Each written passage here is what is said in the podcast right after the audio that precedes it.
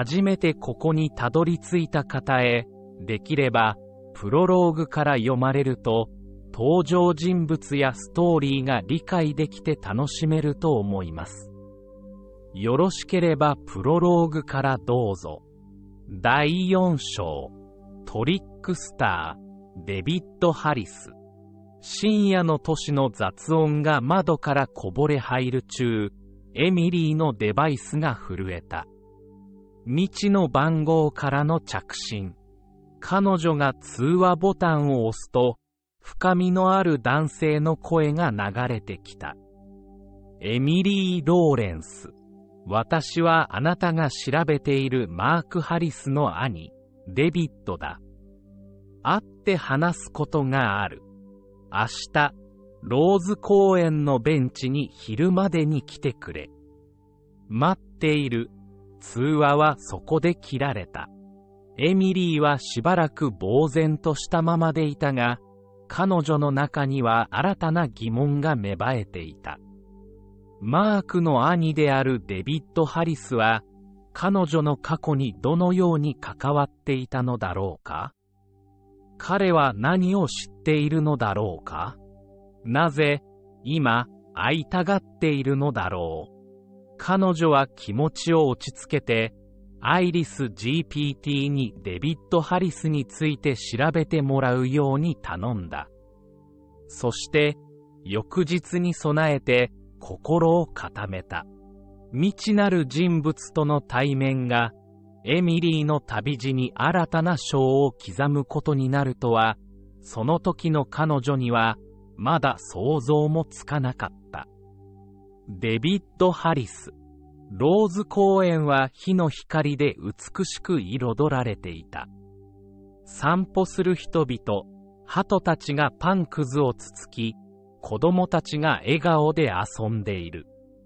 普段なら平和で穏やかな場所だが、エミリーにとっては運命の出会いの場となる。ここは彼女が記憶を失った場所。公園の中央にある大きな噴水のそばのベンチに座っている一人の男性が目についた。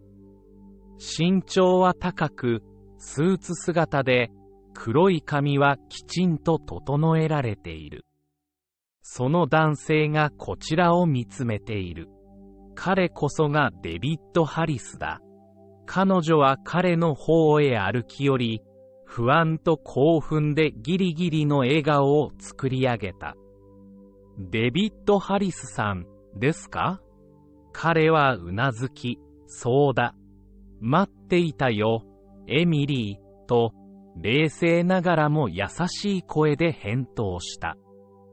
エミリーは彼の隣に座り、自分の中で渦巻く疑問がぐるぐると巡るのを感じた。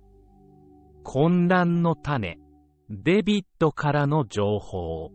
あなたが調査しているマークは、私の弟だ、とデビッドは言った。彼の口から弾ける言葉の一つ一つが、エミリーの心に深く刺さる。あの事故前の夜、君は我々と一緒にいた、と彼は言い続けた。マークが何をしていたのかは、残念ながら私にも詳しくはわからない。しかし、君が目覚めた時に君の傍らにいたのは私たちだった。エミリーは彼の言葉を理解しようとするが、頭は混乱に陥っていた。でも、なぜ？私はその記憶がない。デビッドは彼女の手をそっと握りしめ、優しく微笑んだ。それが君が探し求める答えだろう。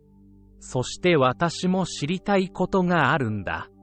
エミリーは心の中で混乱が渦巻いていることを感じながらも、デビッドからの情報を一つ一つ、アイリス GPT に伝えた。情報と混乱。デビッドの迷宮入り。デビッドから得た情報は、エミリーの頭の中をさらに混乱させた。彼の言葉を繰り返し思い出しながら、エミリーは彼が何を意味しているのか、何を隠しているのかを理解しようとした。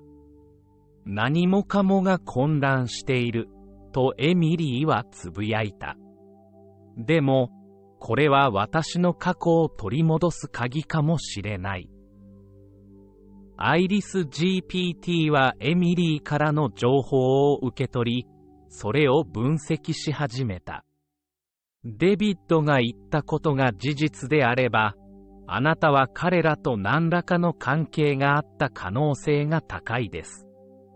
しかし、その具体的な内容や目的については明らかではありません。さらに情報が必要です。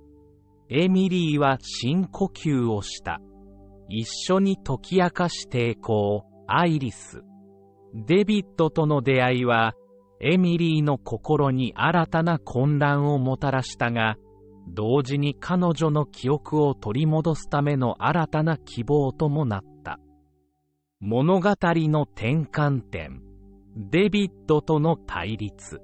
デビッドは謎めいた表情でエミリーを見つめ、彼女が自分をどう受け取るのかを見極めているようだった。彼の挑発的な態度と対照的に、エミリーは落ち着きを保つように努めた。なぜ、そんなに私の過去に興味があるの？エミリーが尋ねた。それは、デビッドは言葉を探し、ついにはただ肩をすくめた。